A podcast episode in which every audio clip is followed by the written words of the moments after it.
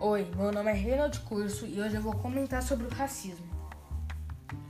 Racismo consiste no preconceito e na discriminação, com base em percepções sociais baseadas em diferenças biológicas entre os povos.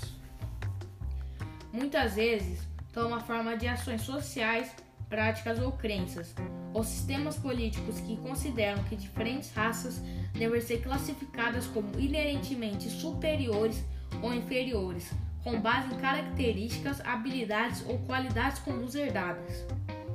A história do racismo no mundo ocidental é amplamente associada à escravidão, como forma primitiva do colonialismo. E é nesse contexto que algo chamado raça é criado. O significado essencialmente é que certos povos, definidos como não europeus, são dominados e governados por europeus. Uma pesquisa pública realizada em 2011 indica que 63,7% dos brasileiros dizem que a raça interfere na qualidade de vida dos cidadãos. No trabalho, essa diferença entre pretos e brancos é apontada por 71%. Na justiça e abordagem policial, a divergência é apontada por 68,3%. Trajetória da população preta no decorrer das décadas sempre foi marcada por muitas lutas e conquistas. E no ano de 1989, a lei do racismo foi criada, mas a lacuna entre a abolição da escravatura e a criação da lei fez com que ela se tornasse ineficaz. Para a professora Gina Vieira, a lei serve como instrumento para que possamos refletir sobre isso mas é uma lei que só tem 30 anos. O Brasil viveu 350 anos de escravidão e ela só veio 100 anos depois da abolição. Ela não conseguiu impedir o racismo. Hoje e amanhã, assim que você terminar de tomar um café ou ler algum texto, um jovem negro terá sido morto no Brasil.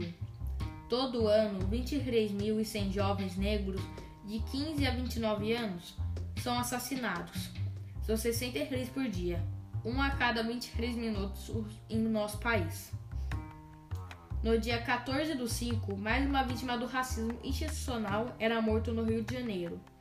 João Pedro foi morto em uma abordagem mal sucedida e criminosa da polícia carioca. João Pedro tinha apenas 14 anos.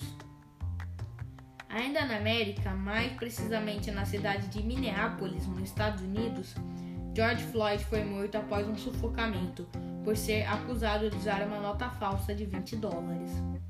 Por 8 minutos e 46 segundos, George implorou para que o policial branco retirasse o joelho de seu pescoço e o deixasse respirar. A violência contra George foi tão brutal e desnecessária que fez com que vários protestos acontecessem em sua memória.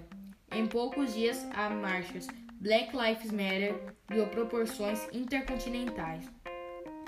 Diversos grupos étnicos se juntaram ao movimento contra o racismo, algo que não aconteceu no século passado, durante movimentos por direitos de pessoas pretas. Black Lives Matter, vidas negras importam. Seu silêncio pode ser complacente. Racismo não deve ser acobertado, deve ser combatido. Nesse podcast eu me refiro sempre à coloração da pele como preta e não negra. A palavra negra no latim deriva de necro. Não somos e nunca seremos uma necrose. Diana Floyd, após o assassinato do pai, disse: Dead Change Road. George Floyd realmente mudou o mundo.